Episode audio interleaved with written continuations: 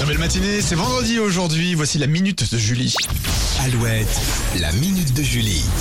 Alors si la personne qui partage votre lit se plaint de vos ronflements, eh bien il est temps d'agir avec des gestes très simples. C'est vrai qu'on voit beaucoup de publicités qui font la promo de petits accessoires à placer sur le nez pour éviter de faire un concert pendant la nuit. Pas d'infos sur l'efficacité de ce genre de dispositif. En c'est revanche, forcément bien je pense. hein. Bah écoute, j'ai eux. pas testé, je, donc je ne peux pas approuver. En revanche, il y a des choses faciles à mettre en place pour limiter les ronflements. Première Ouais. chose, éviter le café et l'alcool, même avec modération le soir. Mm. Ces deux boissons nous déshydratent, ce qui peut amplifier nos nuisances sonores.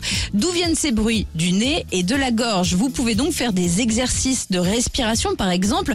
Vous inspirez et expirez par le nez et après l'expiration, vous faites une pause de quelques secondes, environ 5, et ça va permettre de, de pouvoir absorber plus d'air à l'inspiration. Et c'est comme ça qu'on ronfle moins après. Parce que c'est voilà, c'est très étroit les, les narines. Je tests. Ouais, je vois ça.